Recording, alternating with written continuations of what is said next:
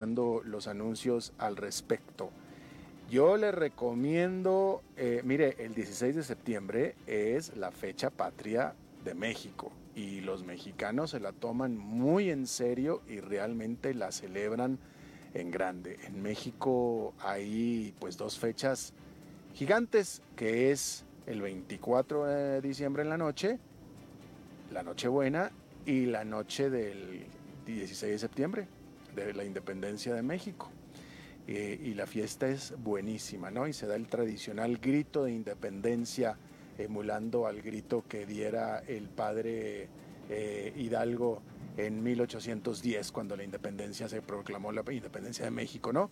Bueno, déjeme le cuento que tradicionalmente aquí en Costa Rica y en todos los países donde México tiene embajada, pues la embajada de México eh, organizaba una tremenda fiesta típicamente para los mexicanos, ¿no?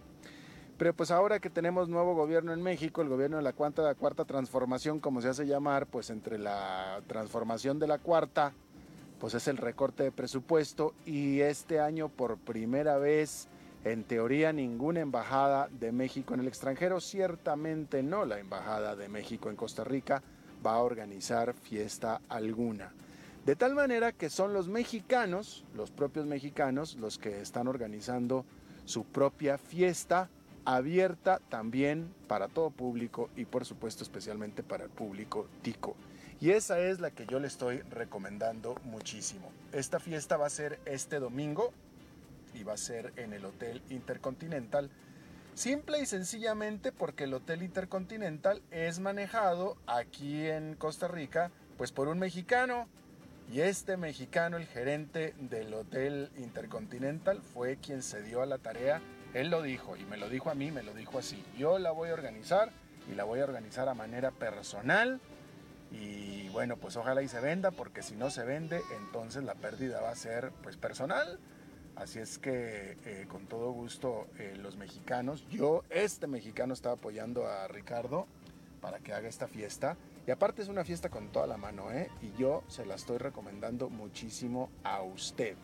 Yo ahí voy a estar este domingo 15 de septiembre a las 6 de la tarde en los salones reales del Hotel Intercontinental.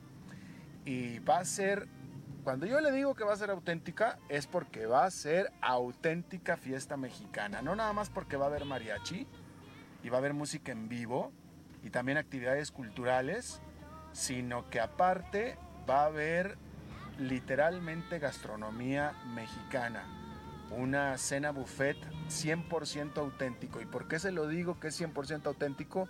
Bueno, porque el chef, mire que el Intercontinental tiene un chef de primer nivel mundial, al cual yo conozco bastante bien. Sin embargo, francés, por supuesto. Sin embargo, para esta fiesta en particular están trayendo un chef mexicano desde México, el cual vino cargado con 70 kilogramos de ingredientes. Aquí en Costa Rica pues están las carnes, los pollos, etcétera, eso se consigue aquí en Costa Rica, pero las especias, los chiles, etcétera, eso no. Y que este chef se vino con 70 kilogramos de estas especies para hacer este buffet auténtico mexicano, el cual yo se lo recomiendo muchísimo. Eh, el precio, 110 dólares por adulto, 45 por niño, todo incluido. Y si usted paga con tarjeta Banco, Bancredomatic, 15% de descuento. Y además hay descorche de cortesía, el cual no se aplica a cervezas. ¿Ok? Pero lo que son todo el entretenimiento y toda la comida están incluidos en estos 110 dólares, que es muy buen precio. Toda la comunidad mexicana va a estar ahí. Yo voy a estar ahí. Eh, y la verdad es que quedan pocos lugares y se lo recomiendo muchísimo para este domingo eh, a las 6 de la tarde. Bueno, ahí se lo recomiendo muchísimo y ahí lo veo para saludarlo. Eso es por un lado. Déjeme le comento otra cosita rápida. Eh, fíjese que ahora, esto me pasó ayer. Esto me pasó ayer cuando me venía viajando de Atlanta para acá, eh, antes de... no importa la fecha, el punto es que me pasó, ¿no? Déjeme le comento que en Estados Unidos es muy, rarísimo. A mí nunca me pasó. Yo viví 21 años en Estados Unidos y nunca me pasó el haber eh, pues, conocido a personal de servicio en restaurantes o en cualquier cosa que fueran ticos, ¿no? Nunca. El personal de servicio, estoy hablando concretamente de meseros o también los jardineros, etcétera, pues típicamente son mexicanos y si no son mexicanos son guatemaltecos o hondureños y algunas veces salvadoreños, ¿no? Pero ciertamente nunca costarricenses, o sea, eso es extraordinario, o sea, eso a mí nunca me pasó. Pues me pasó ayer. Ayer fui a almorzar a un restaurante mexicano antes de tomar el avión para acá, para Costa Rica de regreso. Y eh, pues me llamó la atención el acento de la muchacha que me atendió muy amablemente y resultó que era tica por primera vez en mi vida, esto en Atlanta, y me sorprendí mucho. Ya comenzamos a platicar, le digo, mira, casualmente estoy tomando el vuelo de regreso a Costa Rica, ¿no? Y me, me dice, no, aquí estoy yo, pero también aquí está mi esposo, que ahí está enfrente, y también mi hijo. Tenía su hijo ahí, si no adolescente, eh, pues adulto muy joven, ¿no? Y me llamó mucho la atención y me dice, sí, nos venimos los tres para acá, pues aprovechando nuestras visas de turista, nada más podemos estar tres meses y pues estamos trabajando. Y le digo, es que la cosa, le pregunto yo, le comento, y es que las cosas en Costa Rica está muy difícil, ¿no? Y me dice ella, sí, este, y fíjese el comentario que me hizo, que fue lo que me llamó la atención, aparte de haberla visto a ella trabajando ahí, ¿no? Me dice, sí, lo que pasa que entre los nicaragüenses y los venezolanos es muy difícil encontrar trabajo en Costa Rica. Me dijo ella eso y me llamó poderosamente la atención. Eh, y bueno, ahí está. Yo le estoy dando a usted el comentario que me hizo a mí un tico respecto de su circunstancia. Ellos son de aquí de Belén, eh, cerca de Lindora, aquí de la, de la, pues de la zona metropolitana, ¿no? Este, bueno, pues esa parte me llamó muchísimo la atención y así es como lo viven ellos. Se fue toda la familia. No le pregunté si tenían más hijos, seguramente no. Pero ahí estaban toda la familia, pues aprovechando su visa de turista para ir a Estados Unidos, pues para hacer algunos dolaritos, ¿no? Este, bueno, eso es lo que le puedo comentar ahorita de entrada. Espero que al terminar este comentario ya esté yo en los micrófonos de CRC. La verdad es que no he avanzado demasiado en este tráfico. Eh, si no, pues entonces le voy a pedir aquí a David que nos haga el favor de poner una intermedio musical en lo que yo puedo zafarme de aquí y llegar a tomar los micrófonos en la cabina de a las 5 con Alberto Padilla en CRC 89.1.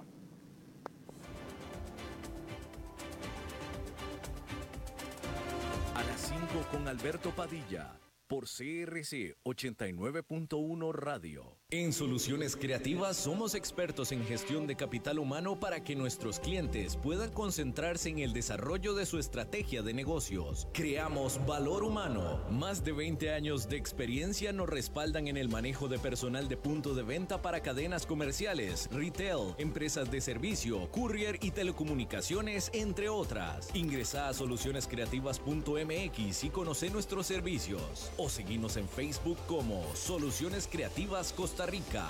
Soluciones creativas. Creamos valor a tu negocio. CRC 89.1 Oyentes informados.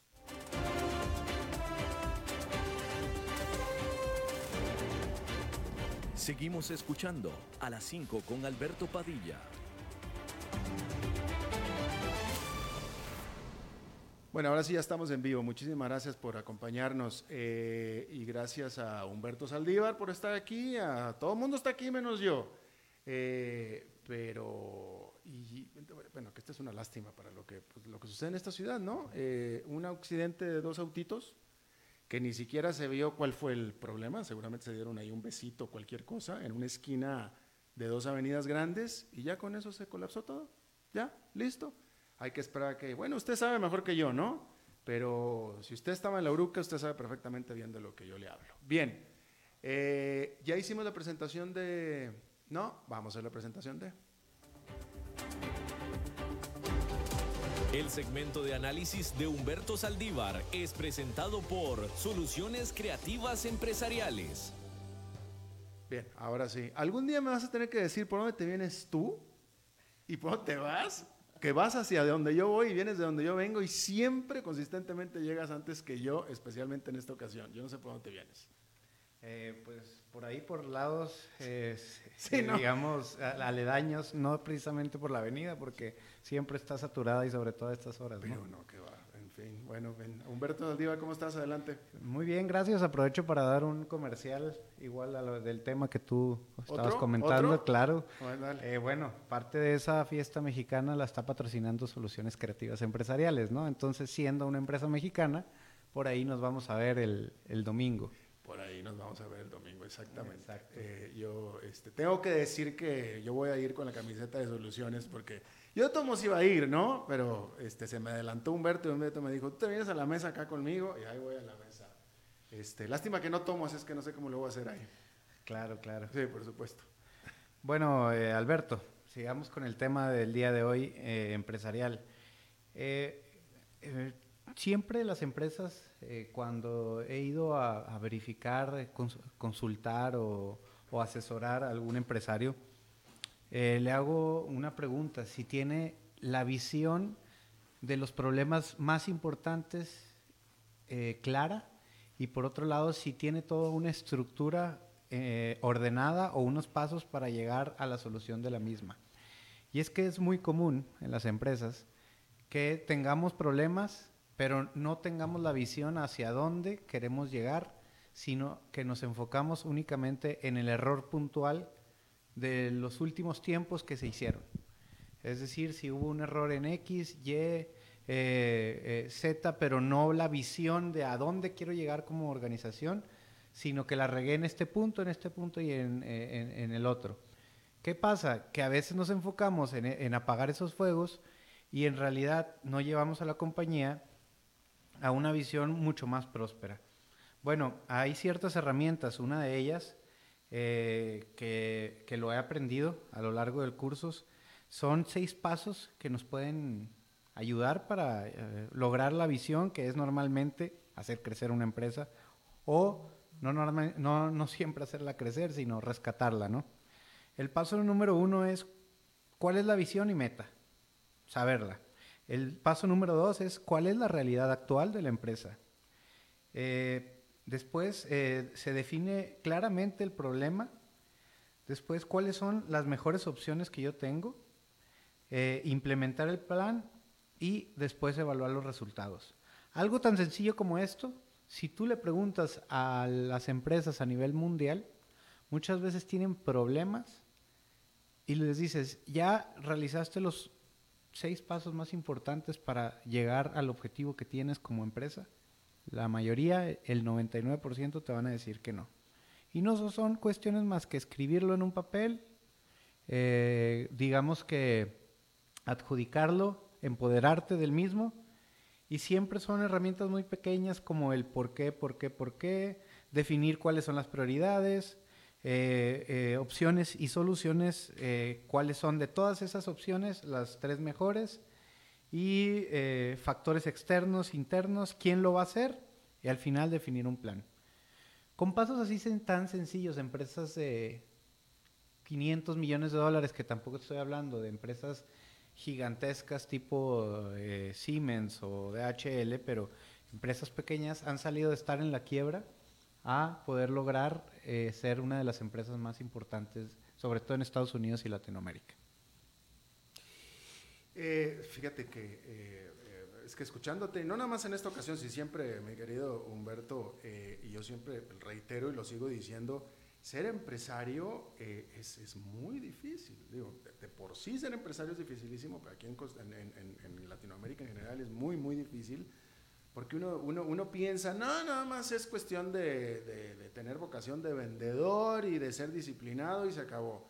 Es mucho más que eso. O sea, escuchándote a ti, contigo, o sea, yo, yo intenté ser empresario en alguna ocasión, aunque bueno, supongo que todavía uno lo es, ¿no? Pero en alguna ocasión fui como, eh, eh, eh, tuve una empresa, un negocio, etcétera, y una startup incluso se pudiera decir en aquel entonces de los finales de los ochentas pero no es nada fácil y son demasiadas variables, demasiados elementos. El recurso humano es tan solo uno, pero manejo de costos, manejo de inventarios y luego encima lo que tú, luego cosas tan que pudieran incluso parecer tan subjetivas desde mi punto de vista eh, como la misión, por ejemplo, ¿no? Bueno, Bueno, es que la visión... ¿Y si, no, tienes misión o visión, ya no tuviste nada. Ahora, estamos hablando de una visión muy objetiva, no la visión que vemos en la escuela, que es, ¿cuál es la visión y misión? Ser la mejor empresa del área de servicios, bla, bla. No. La visión real de la empresa de cómo salir adelante de un problema. No nada más el general, sino qué fue lo que hice, identificar el problema raíz y después llevar a la empresa la comunicación es vital en esto. Y llevar a tu equipo de trabajo a que no se desanimen, más bien cómo poder arreglar ese problema en conjunto, teniendo una visión más allá de el problema que te llevó a estar en ese, eh, eh, en, ese vida eh, negativo o utilidad bruta negativa, ¿verdad? Claro, y, y, bueno, me parece que ahí intrínsecamente se subraya siempre el papel del, del consultor externo, ¿no? Claro, muchas veces. Que te ayuda a enfocarte. Sí, o eh, el dueño que tiene una visión muy específica, pero siempre el consultor externo ayuda a, que te enfoques más eh, en grandes aspectos que en realidad van a ser cambios que el, que el pasado que ya te generó un problema y que no te puedes quedar ahí. O sea, tienes que seguir adelante como empresario, ¿verdad? Claro. Bueno, ya por último, ¿qué hacer en tiempos, pueden ser de todo el país, pero ciertamente nada más de la, de la, empresa, de la propia em, economía de la empresa, cuando no tienes recursos, estás muy apretado, estás ahorcado, estás ahogado, tienes, no, tienes flujo de caja, que es el problema de muchos empresarios? Bueno, en el caso de, de, esto, un caso muy importante. ¿Qué pasa cuando no le puedo pagar a solución? No, no buenas soluciones, no, pero al consultor. Eh, bueno, siempre hay opciones de apalancamiento, de estrategias de venta de tu mismo, digamos, de asociarte con alguien que sea un poco más fuerte que tú, que te ayude a salir adelante, este, evitar todos los costos negativos o todos los costos innecesarios.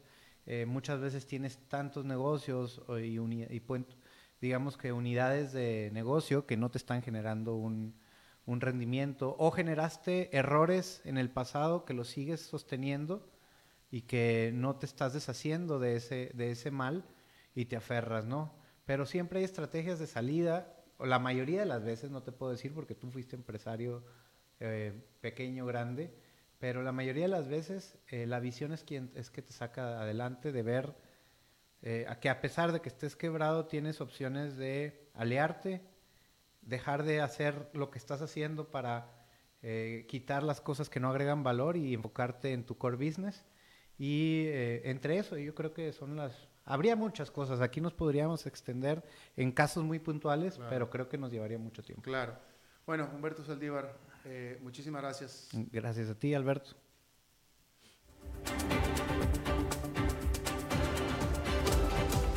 El segmento de análisis de Humberto Saldívar fue presentado por Soluciones Creativas Empresariales. A las 5 con Alberto Padilla, por CRC 89.1 Radio. En Soluciones Creativas somos expertos en gestión de capital humano para que nuestros clientes puedan concentrarse en el desarrollo de su estrategia de negocios. Creamos valor humano. Más de 20 años de experiencia nos respaldan en el manejo de personal de punto de venta para cadenas comerciales, retail, empresas de servicio, courier y telecomunicaciones, entre otras. Ingresa a solucionescreativas.mx y conoce nuestros servicios. O seguimos en Facebook como Soluciones Creativas Costa Rica. Soluciones creativas. Creamos valor a tu negocio. CRC 89.1 Oyentes informados.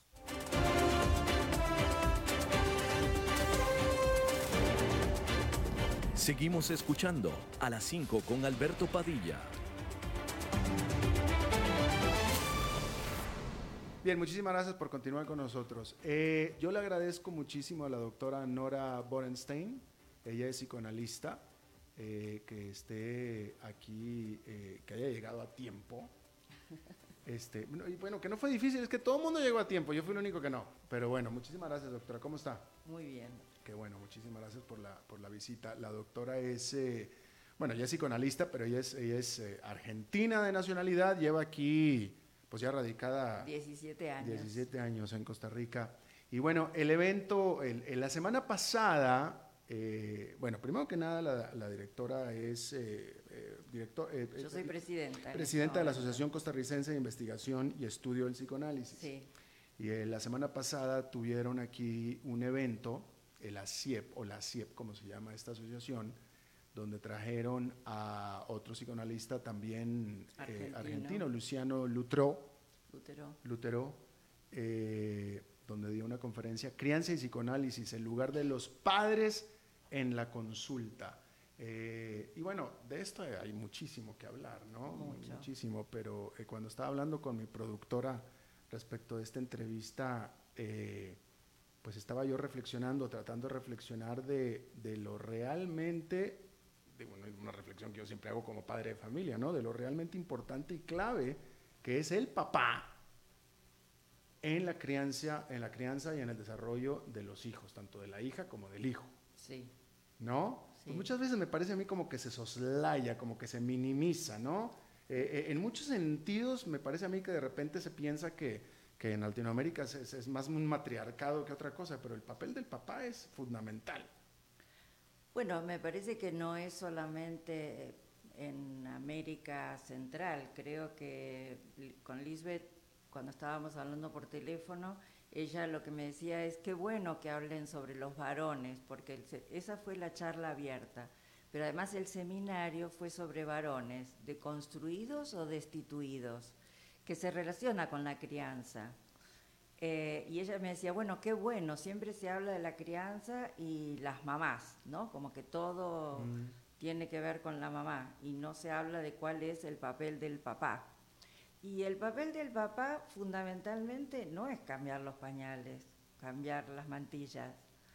Eh, y el papá no necesariamente, igual que la mamá, son funciones. No es lo biológico, no es el papá el que puso la semillita, menos al día la figura de hoy, paterna. Es la figura, paterna, claro. Al margen de quién fue el cumpla, que... cumpla un papel. Y el papel fundamental que debe cumplir un padre es el de transmisión.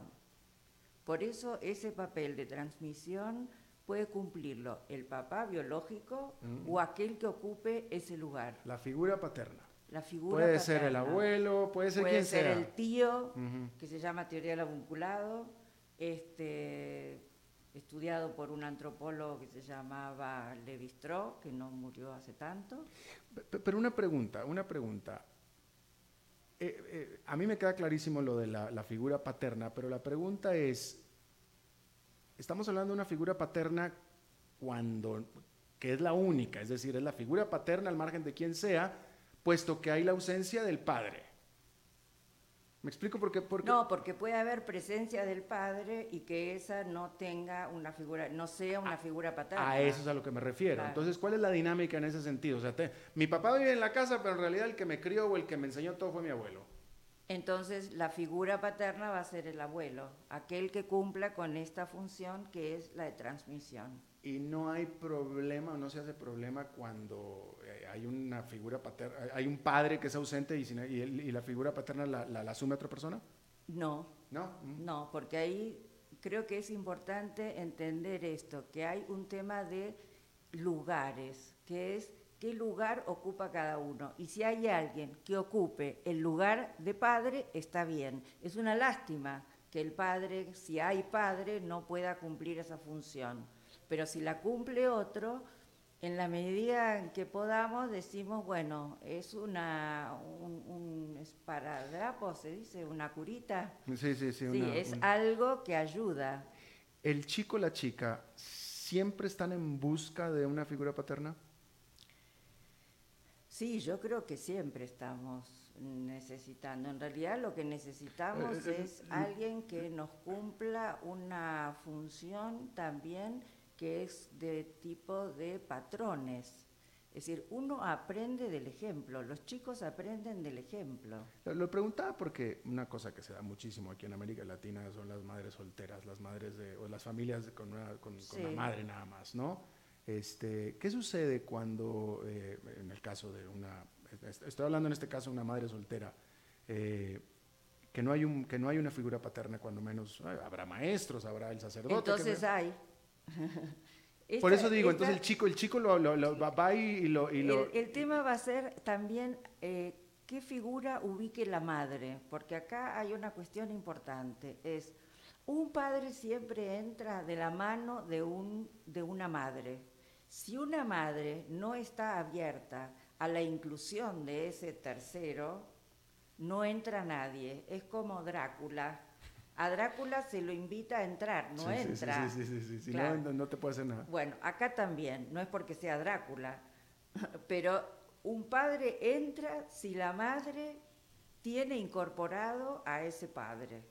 Si hay, por, lo tanto, mis estudiantes siempre me preguntan lo mismo, lo mismo que me preguntaste vos. Bueno, ¿qué sucede con las madres solteras? Alguien va a ser, en la medida en que ella tenga incorporado que ella no es lo único que existe para ese hijo y ese hijo no es lo único que existe para ella, en la medida en que tenga incorporado, como si fuera que yo te digo, un lugar psíquico para ese otro, ese otro va a entrar. Que típicamente será la pareja o el, papá o el hermano o el tío. O un vecino significativo, mm. o un maestro, o pero ese entraría con permiso de la madre, no porque el chico lo elige. todos entran por permiso de la madre, incluida la pareja de, la madre. Claro. Entonces siempre hay alguien. ¿Eh? Siempre hay alguien.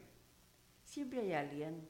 Una de las cosas que dijo Luciano Lutero es, él contaba el caso de una paciente de él, ¿no? Dice una mujer que pasa últimamente bastante común y es que la maternidad se da e, en, etapas prolongadas de la vida. Los tenemos a los 35, recién por ahí empieza. Yo también tengo una paciente de 39 que ahora está pensando cómo hace para tener hijos, porque ahora se piensa no tanto en la pareja cuando no hay pareja, sino a cierta edad que ya está el momento de tener un hijo. Entonces se busca a alguien que ocupe ese lugar.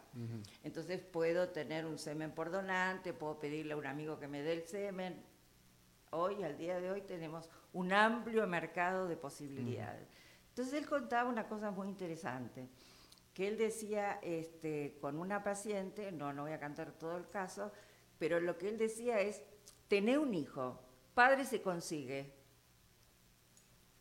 Qué, qué curioso, ¿no es cierto? Porque uno tiene el esquema de papá, mamá, pero hoy no es así. Hoy no es así. Hoy tenemos eh, mujeres que buscan tener un hijo y no tener una pareja. Hoy tenemos hombres que no quieren ser padres. Tenemos hombres que se ofrecen como, como simiente, digamos, ¿no? De dar su simiente, pero este, no quieren ser pareja. Eh, eh, tenemos parejas entonces, homo. sí, entonces, entonces Vaya, porque esta es una problemática que ha existido en América Latina en general desde hace mucho tiempo, que son los, los, niños o niñas criados por, una, por, la mamá, por una mamá, una madre soltera, ¿no? Y pues, recurrentemente siempre salen muchachos muy buenos. Por eso, no necesariamente tenemos el consultorio lleno de eso, más bien tenemos el consultorio lleno de parejas mal avenidas. Sí, claro, totalmente, totalmente. En esas circunstancias de la, de la casa con bueno, ya habiendo establecido que siempre, siempre hay una figura paterna, Siempre, en el mejor de los casos. Claro. Hay un problema recurrentemente, cuando no lo hay. hay un problema cuando no hay. Claro, totalmente. Cuando no hay una figura, eso es un problema. ¿A quién, quién es en esas circunstancias quien más, si se puede, si es que existe, si es que, si es que se puede diferenciar? Esta es la pregunta. ¿El, el niño o la niña? ¿Quién es el que le hace más falta? o el que necesita más de la figura paterna? No, yo creo que los dos. Los dos. Sí, yo tengo el cargo, puedo contar al, creo que son importantes los ejemplos, ¿no? Y es un, paciente ayer que me hablaba de que de pronto empezó a sentir mucha, mucha bronca, mucha rabia contra su papá, al cual lo tenía bastante idealizado, porque de pronto, treinta y pico de años, se dio cuenta que su papá no estaba presente, y en serio no estaba presente, está trabajando en otro país, para ayudarla a la mamá a resolver cuestiones familiares. Y es un varón. O hay otra mujer, ¿no es cierto?, que necesita del el papá. Son funciones distintas. Eh, que, ahora vamos a hablar de eso, ahora vamos a hablar de ese asunto, pero justamente anoche venía viendo yo en el avión una película que quería ver y que me, ahí me la ofrecieron y la vi, la Rocket Man, que es la historia de Elton John, de este cantante. no la ves, está, buena, está buena, pero es, la historia y, es, es, su biografía autorizada por él. Y una cosa, eh, eh, pues Elton John, uno de los artistas más grandes del mundo, y etcétera, etcétera, con muchísimo éxito, pero una de las cosas que él recurrentemente pone como, como influyente en su historia fue la falta del afecto de su papá. Claro. de su eh, papá, la falta de afecto, la falta de aprobación y como que a él le pudo muchísimo. La mamá no, la mamá lo apoyaba y la tía también y todo el mundo, pero el papá no. y eso es lo que él le podía. Y de manera implícita, no, no lo dice explícita, pero de manera implícita, gran, parte de sus problemas de drogadicción y de alcoholismo, etcétera, vienen de, y de inseguridad, vienen derivados de esa, de esa falta de aprobación y de, amor del papá, el cual después aparece que se casó otra vez y tuvo otra familia y esos niños los quería mucho más que lo que quiso Elton cuando él era niño. Y él claro, digamos.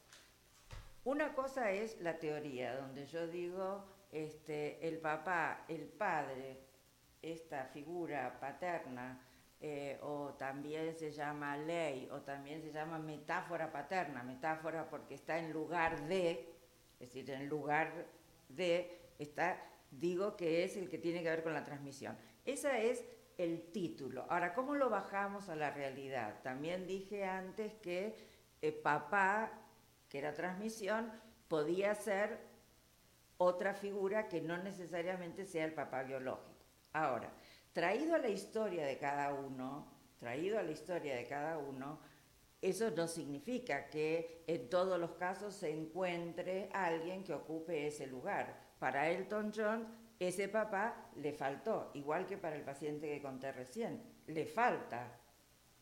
Y es importante el reconocimiento, para un varón, para un varón es importante el reconocimiento del papá. Aunque se pelee mucho, y es bueno que uno se pelee, ¿no? Solamente uno se puede pelear con un papá que es fuerte, si yo tengo un papá débil y se cae a la primera de mis peleas, no me voy a poder enfrentar demasiado. Entonces necesito un papá fuerte, quiero un papá fuerte, aunque me pelee con él, en el varón. Y en la mujer necesito también que el padre le reconozca este carácter femenino. Porque no es la misma relación que se tiene con una mujer que se tiene con un varón. Lo mismo para la madre no son iguales, no son realmente iguales y cada uno necesita otra cosa. Eh, esta, plática, esta, pregunta que le voy a hacer no la tenía yo prevista, pero definitivamente la tengo que hacer porque escuchándola tengo que caer en esta reflexión. Eh, en estos hogares modernos, digo yo, porque en teoría antes no existían, que siempre existieron, pero ahora cada vez existen más un hogar con dos madres, un hogar con dos padres. Eh, eh, eh, la, típica crítica en contra de eso es que afecta el desarrollo del niño. ¿Qué desarrollo? los que están en contra de, los que están en contra de... No, no, no, pero ¿qué podemos decir? ¿El desarrollo sexual? No sé, yo, usted dígame, la, la, pregunta es, ¿hay en este momento suficiente información como para poder decir un niño que se crió en una casa con dos mamás o con dos papás tiene más problemas que cualquier otro niño? No tenemos todavía estadísticas, la verdad. ¿Y su experiencia? ¿Su experiencia de usted? Mi experiencia es, como yo tomo esto como, como funciones, es muy probable que si funcionan, este, si cada uno cumple con su función, es probable que tengan un desarrollo como lo puede tener cualquier chico, que a veces le va bien y a veces le va mal. ¿A qué le llama usted cada uno con su propia función? Estamos hablando acá de un... Hablamos de una función que tiene que ver con el cuidado, que es una función materna. El cuidado, el sostén, ¿no? El, saber agarrar a una criatura, el estar eso, eso lo puede hacer un papá. Eso lo puede hacer un papá. Claro. Ah, ok, ok. Pero no, eso lo puede hacer un papá en función de mamá. Esto es lo que estoy diciendo. Es decir, cualquiera de los dos puede dar sostén, abrigo, entender cuando llora la criatura y poder decodificar si llora por hambre, si llora por sueños, si llora por, como dice una nieta mía, por nada. Este, eh, eso lo puede hacer una mamá y un, papá. Cuando se están cumpliendo con esas funciones, esa función es materna. Cuando yo estoy mostrando qué es lo que se debe hacer, eh, eh, insisto en la hora de irse a dormir, impongo ciertas reglas, transmito cierto tipo de cultura, esa es función paterna. Entonces, eso puede ser dos mujeres o dos varones. O sea, puede ser perfectamente bien. Perfectamente, en la medida en que cumplan esta función, que exista tanto la del sostén, la de ser una madre suficientemente buena. ¿Qué significa una madre suficientemente buena? Pero, pero fíjese, doctora, cuando estamos hablando de eso, esas funciones pueden incluso no cumplirse ni con una pareja heterosexual. Claro que no. ¿Verdad? Por eso tenemos problemas con los hijos. Exactamente, exacto. Hay madres que no son madres y padres que no son padres, que no cumplen con las funciones. Claro. Sí, no, es al margen de lo que sea, o sea, no, no, no pueden ser así. También tenemos padres en este momento que no saben ni cómo funcionar con los hijos. Yo venía para acá y le decía a la persona que me trajo en, en el carro, eh, no hablé de lo que iba a hablar, porque pensé que íbamos a hablar de otra cosa, así que está muy bien. No se preocupe, yo también, doctora. El, el, chofer inmediatamente me dice, al día de hoy, la, dice, yo soy la última generación, si me está escuchando, yo le dije que le iba, lo iba a contar. Eh, al día de hoy yo soy la última generación a la que nuestros padres nos educaron con la chancleta y con el fajazo. Eh, los hijos actualmente desconocen la autoridad de los padres, no respetan a los padres y eh, lo único que hacen es constantemente estar en una actitud contestataria. Y me pareció muy interesante porque esto es de lo que nosotros hablamos en, eh, en este seminario y en la, en la charla abierta, del problema de con qué hijos nos encontramos hoy, cuál es la sociedad actual. Y la sociedad actual nos encontramos con chicos, con niños y niñas que es como si desconocieran la, la, la, la filiación, ¿no? de que no son hijos que salieron de un repollo, ni, ni, ni, esos hijos, ni sus padres tampoco salieron de un repollo, sino que hay una, una, una continuidad generacional y entonces parecen al día de hoy como si ellos fueran nuevos, ¿no? Son, lo saben todo, no dejan que se les enseñe nada. Es cierto, saben mucho, saben mucho más que nosotros en muchas cosas. Pero en otras que tiene que ver con la transmisión, hay como un corte. Esto, me lo decía el, chofer, él me lo explicaba. Dice, este, es la, eh, eh, los millennium. Y yo le decía, no, es la, ya es la generación Z. Es la que no se comunica con nadie, la que anda con los auriculares permanentemente y los chicos que ya no juegan con otros chicos, sino solamente con Play. Pero tiene que ver con la transmisión, doctora. Al final, estaba, yo reflexionando, pero todos lo, que, lo que se estaba quejando la persona que la trajo es una queja generalizada, ¿no? De que los chicos de ahora, que ya somos la última generación nosotros, la de los padres de la chancleta. Yo eso lo he, escuchado mil veces. Y ahora tengo que decir, a mí mi padre y mi madre sí usaron la chancleta, sí la usaban, los dos. A mi mamá no la respetamos, a mi papá sí. Mi mamá gritaba, a mi papá no. Pero bueno, pero eso es otra cosa. Pero yo a mí, pero, pero, hablando de la transmisión, yo tengo dos hijos, 18 y 20 años, eh, que en este momento ellos viven en Estados Unidos, pues ya, ya, ya están grandes, ¿no? Pero yo nunca, ni su mamá tampoco, nunca les dimos de chancleta, jamás, ni una nalgada, nunca, nunca los tocamos, jamás. Pero si éramos estrictos y éramos duros con ellos, sin llegar a gritarles, jamás tampoco les gritamos, ni en, tampoco entre ella y yo nunca.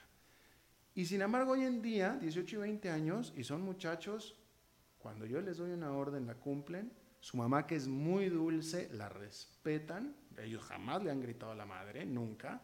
Una vez que cuando estaban chiquitos, ¿eh? el primer mala cara que le hicieron a su mamá en ese momento se acabó, les dio un manazo a la mesa y se zurraron literalmente y no lo volvieron a hacer.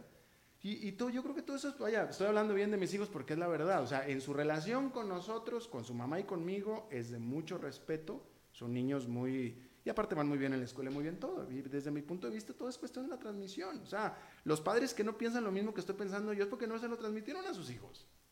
Me parece a mí. Bueno, eh, Es que a mí, me dice, a mí me mis amigos me dicen, tú, tú eres muy suertudo, tú tuviste dos hijos muy buenos. Dije, no, no puede ser, yo pude haber tenido uno muy bueno. Pero si los dos son así es porque algo tuvimos que ver los papás, no es cuestión de suerte, es, es cuestión de la transmisión que hicimos. Ese es mi punto de vista. Es verdad. Eh, cuando yo estoy hablando, eh, cometo un error contrario a lo que dice el psicoanálisis, que es el caso por caso. En psicoanálisis es el caso por caso. Y yo estaba generalizando de la misma manera que generalizó el señor del, del chofer. Pero el chofer me decía que con su hija de 24 años lo que le pasa es, ahora tomo un caso, el suyo está perfecto. Yo también puedo decir que tengo hijos maravillosos, buenos profesionales, buenos padres, me encantan los nietos, los nietos se educan con mucha libertad. Ahora, son como casos los que uno recibe, porque yo acá estoy como psicoanalista, es decir, es lo que yo recibo en la consulta, es Claro. lo que yo conozco de la consulta. ¿Qué es lo que conocemos? Los problemas que hay con estos adolescentes o estos jóvenes que tienen dificultades para verse instalados posiblemente por dificultades también de los no posiblemente por dificultades de los padres de poder tener un lugar y una actitud de seguridad frente a los hijos porque otra de las cosas que sucede en este momento es que los padres no están tan seguros de lo que tienen que hacer los padres de antes hacían lo que sus padres habían hecho y lo mismo los que los padres habían hecho. Entonces, ¿qué es lo que sucede al día de hoy? ¿Qué es lo que se encuentra uno? Que, el, que el- el padre de hoy dice, yo quiero que mi hijo sea feliz. Yo quiero que mi hijo sea feliz y no quiero cometer los mismos errores que cometieron mis padres. Y entonces no quiero que ellos sufran ninguna falencia, que no les falte nada, que tengan lo mejor. No, pues ahí está el, ¿Lo prim- ahí está el escuchó primer eso? problema. Ah, sí, claro, totalmente, totalmente. Ahí está el primer problema. Bueno, pero eso sucede. Muchísimo. Eso sucede. Entonces tenemos muchas veces consultas de papás que no saben qué hacer. Entonces preguntan, ¿qué hago? Lo cual es muy raro, ¿no es cierto? Que un padre pregunte, ¿qué hago? Lo bueno va a ser que yo no le diga qué hacer, porque la verdad que no son mis hijos, Claro. sino que ellos aprendan y tengan la posibilidad de tener un espacio donde piensen qué pueden hacer y qué le pueden decir a esos hijos. Esa es la función del psicoanalista, de paso digo. Totalmente. No le da consejos ni, ni prescribe lo que tienen que hacer. Bueno, ahora eh, a ver si podemos aterrizar un poquito. ¿Usted se atreve a dar eh, eh, a los padres aquí? Aquí todavía está Humberto Saldívar que está poniendo más atención Sí, que un búho. sí. Este, eh, pues tiene una niñita chiquita de dos años. Él está empezando apenas. Este, pero a ver, podemos decir cinco pasos o cinco cosas que un padre de familia, una madre, un padre, una madre, jamás debe hacer con sus hijos. No, Tiene que haber algo que jamás debamos hacer con, con los hijos. no, trate de, yo puedo decir qué es lo que no debe hacer. O que es lo que siempre se debe hacer. No, digamos, es difícil esto que yo le digo porque no hay... Vamos a empezar. Una cosa que hacía Freud es siempre decir qué es lo que no se debe hacer para que quede todo el panorama de lo que sí se puede. Exactamente. Ok. No, bueno, Entonces, ¿qué es lo que no se yo le, voy, debe yo le hacer? voy a dar una pista y a ver si usted, usted está de acuerdo conmigo. Cuando la pareja tiene una discusión, Que no sea delante de los hijos. ahí está. Bien, ok. Jamás, Jamás. nunca, No. mucho menos levantando la voz. Trate de evitarlo. No sé si se puede, pero trate de evitarlo. No, sí se puede. Se puede. Sí, sí se puede. Sí se puede. Yo, yo- yo lo, lo- lo hice. batallé, pero lo hice. Y aparte me casé con alguien que pensaba igual que yo, así es que jamás, jamás, eso nunca hubo, ¿no? Bueno, entonces trate de evitar discutir delante de este, sus, Está de acuerdo. hijos. Otra cosa que me acordé por este paciente que hablé ayer. Eh, si el hijo vino de una situación donde eh, fue torta, como se dice acá, no se lo diga.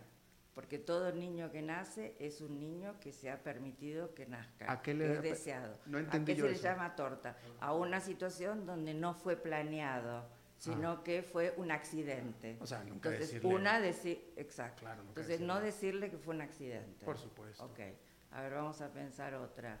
Eh, Fíjese, eh, eh, a mí en lo personal, por ejemplo, a mí en lo personal, eh, la, la- la- la primera que establecemos aquí, mis papás esa nunca, nunca pudieron, este, nunca supieron, nunca supieron hacerlo. Así es que mientras estuvieron juntos fue, fue, fue un infierno, ¿no? Pero una cosa que mi papá sí hizo, desde el día uno hasta el día último que murió a los 87 años, muy a su manera, pero él siempre me dejó claro, siempre, siempre, yo nunca tuve ninguna duda que yo era lo más importante para él. Siempre, siempre, siempre, siempre, siempre, siempre. qué bueno. Yo creo que eso fue muy Una importante. de las cosas que le pasa a veces a los papás cuando no están funcionando como padres adultos maduros es competir con el hijo, porque ser padre también implica tener que renunciar en el momento del nacimiento del hijo al amor indiscutido y todo para él de su mujer. Esa es una función también de padre. Qué interesante. Ahora, pero déjeme se lo, estoy totalmente de acuerdo y aparte yo creo que incluso yo creo que Freud lo, lo dice, ¿no? El, el- No. el- el celo, no, no habla del celo de, Hay la- celos de, lo- de los varones. de los varones con, la mamá. O- Cuando nace el hijo. Sí. Pero bueno, No. el, pero el punto es este, pero que a mí me parece que este es otro que sucede muchísimo, y usted me va a hablar de eso. Nace el hijo o la hija, la primera, y la mujer es la que hace a un lado al marido y se Sí. dedica 100% al hijo. Sí, Y adiós el marido. sí, Eso tiene que estar mal, está mal. totalmente. Sí. Lo que pasa es que hay un, un momento, un momento, digamos, son situaciones difíciles. Uy, dificilísima. claro. Este, el primer hijo o la primera hija son situaciones muy extraordinarias para una mujer, ¿no es cierto? Aunque haya jugado a las muñecas y a la casita. Bueno, para la pareja en, general, ¿no? Sí, Claro, y para claro, la mujer pero más. sí, la mujer, evidentemente. totalmente, totalmente. Entonces, es cierto que hay una, un primer momento que se llama, bueno, que hay un autor que lo llama preocupación primaria, que es ese momento donde la mujer embarazada empieza a tener como un mayor contacto con su bebé en la panza y mucho más cuando nace. Ese momento, que es un momento lógico, yo no puedo decir cuánto dura, es un momento donde se adaptan madre e hijo. ¿sí? Acordémonos que el hijo estuvo en la panza nueve meses, la mamá lo tuvo, era todo, todo para ella, ella se sentía sumamente orgullosa con, con su panza, digamos, y todo estaba normal. Muy orgullosa con su panza, nace su bebé y además está sufriendo de que ya no tiene a su bebé, lo tiene ahí, tiene que empezar una relación con ese bebé. Se supone que le empezó en el embarazo, pero la verdad es que cuando está ahí afuera. Ese primer momento es un primer momento donde se espera que el hombre en realidad la sostenga a ella.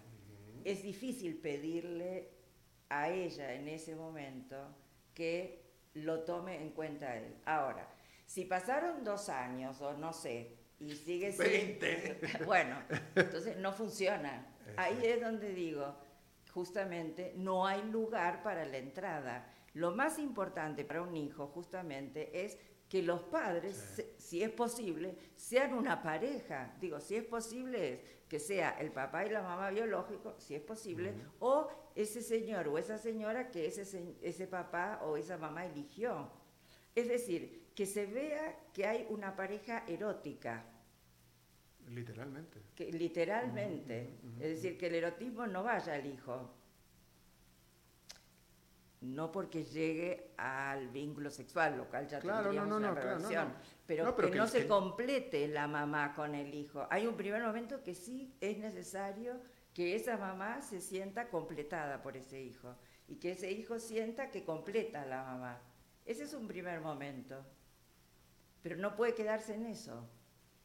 Y se da muchísimo, sin embargo, ¿no es cierto?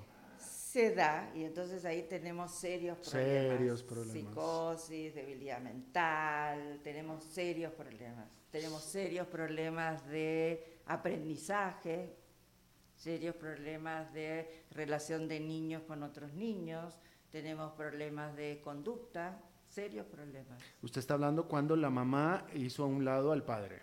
Cuando no tiene más ojos que para el hijo. Exactamente, exactamente. Y sin embargo se da muchísimo más de lo que...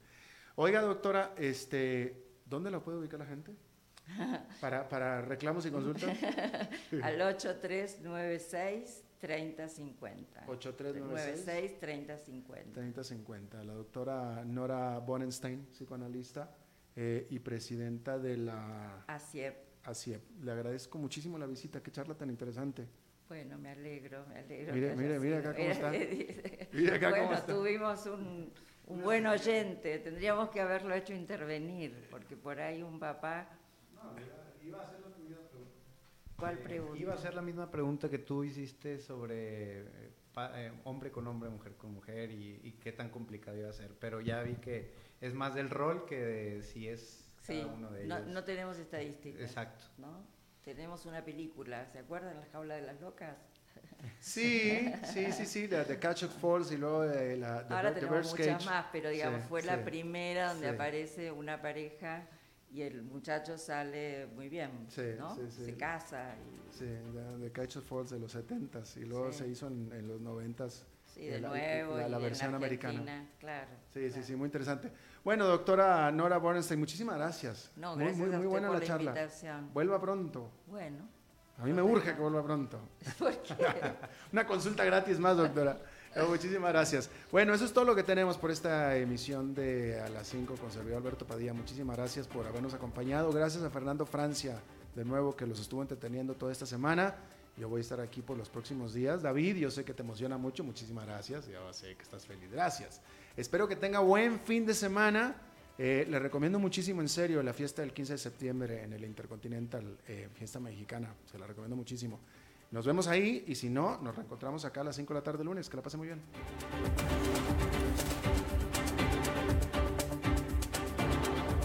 Concluye a las 5 con Alberto Padilla. Un programa diseñado con el objetivo de llevarte diariamente un tema de actualidad, acompañado siempre de reconocidos editorialistas, de lunes a viernes a las 5 de la tarde por CRC 89.1 Radio. A las 5 con Alberto Padilla.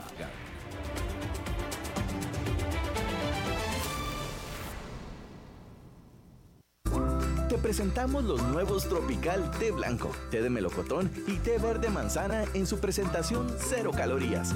Probalos y a tus sabores favoritos, sumale cero. Somos UTN. Programa radiofónico oficial de la Universidad Técnica Nacional. El programa tiene varias secciones donde se da a conocer a la comunidad universitaria y nacional los principales acontecimientos, logros y proyectos de todas las sedes universitarias en el país. Y recuerden que juntos somos UTN. Los sábados de 1 a 2 de la tarde, aquí en CRC 89.1 Radio. Somos UTN. No deseo ni pensar que me haces falta. Hola, hola, soy Carlos Guzmán. Y hoy no deseo ni pensar que te perderás la noche del jueves 19 de septiembre porque tenés una cita de baile y cena con Gaviota a las 7 y 30. Si sos parte del club de personas allegadas de Fundación Ciudadelas de Libertad, no podés faltar. Nos vemos en la sala de eventos Cascada de Fuego. Contribución base 22 mil colones, incluye cena, parqueo y más. Apoyemos a la juventud. Colabora Complejo Cascada de Fuego. Infórmate al Facebook Fundación Ciudadelas de Libertad. Queremos conocer tu opinión. El próximo entrenador de la Selección Nacional de Fútbol debe ser nacional o extranjero. Vota por tu preferido. Ingresa ya a crc891.com, a nuestro WhatsApp 8666-8916, en Facebook y Twitter como CRC891 Radio o en a.cstmapp.com. No te puedes quedar sin votar.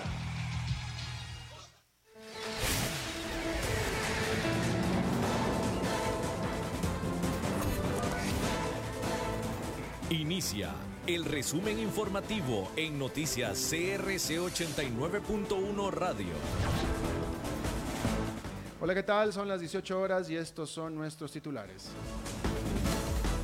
La OIJ desmiente que en el país haya una red de robo de niños y tráfico de órganos. Recope solicita rebaja en precios de gasolina y aumento en el diésel. La Contraloría alerta que la deuda costarricense sigue creciendo de manera insostenible. Renuncia el director de Aviación Civil para aspirar a un puesto en el comité de la OASI. En el mundo, Estados Unidos sanciona a tres grupos informáticos norcoreanos por cometer ciberataques. Y en los deportes, Argentina y España disputarán la gran final del Campeonato Mundial de Baloncesto el domingo. Judiciales.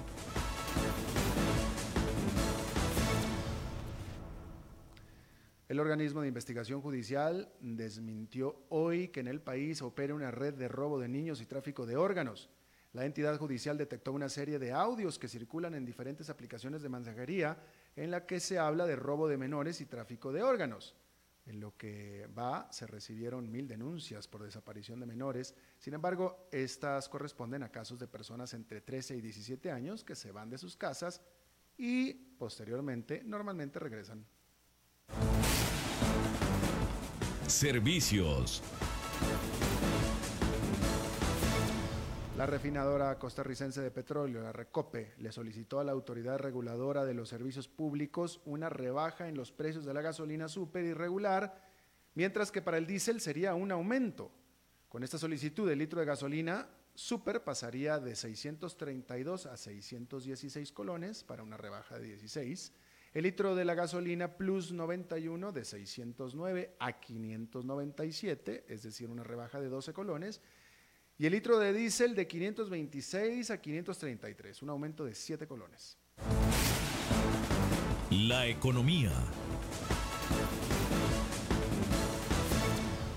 La Contraloría General de la, República alerta que la deuda costarricense sigue siendo preocupante e insostenible, según consta en el más reciente informe de evolución fiscal y presupuestaria del sector público.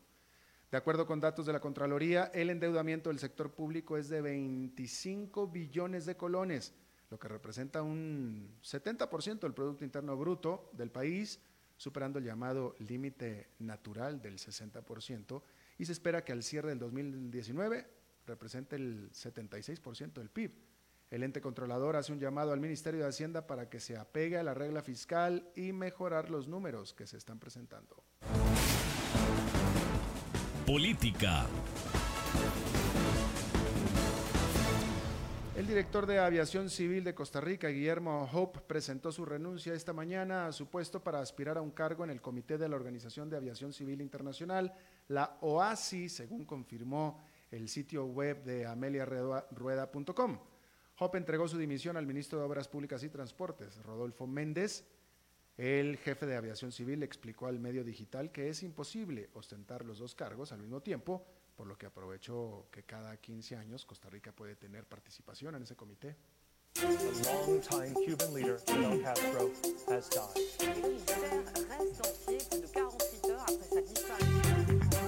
Internacionales. Estados Unidos anunció sanciones financieras contra tres entidades norcoreanas acusadas de ciberataques contra infraestructuras clave como hospitales británicos en el 2017 o el Banco Central de Bangladesh en el 2016. Las sanciones están dirigidas contra tres grupos de piratas informáticos controlados por el gobierno de Corea del Norte y conocidos en el mundo de la industria de seguridad informática, indicó el Tesoro estadounidense en un comunicado. La pasión de los deportes en noticias CRC 89.1 Radio. Argentina y España disputarán el domingo a las 6 de la mañana la gran final del Campeonato Mundial de Baloncesto que se lleva a cabo en China. Los argentinos superaron hoy en las semifinales 80 a 66 a Francia, mientras que los españoles hicieron lo propio 95-88 ante Australia. Está usted informada a las 18 horas con 4 minutos. Gracias por habernos acompañado. No se vaya porque está empezando el programa de La Lupa. Los saluda Alberto Padilla. Que tenga usted buenas noches y buen fin de semana.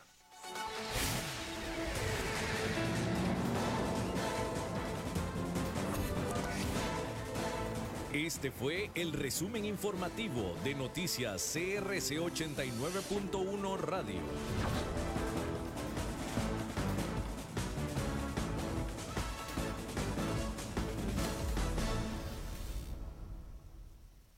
El programa de hoy corresponde a una repetición.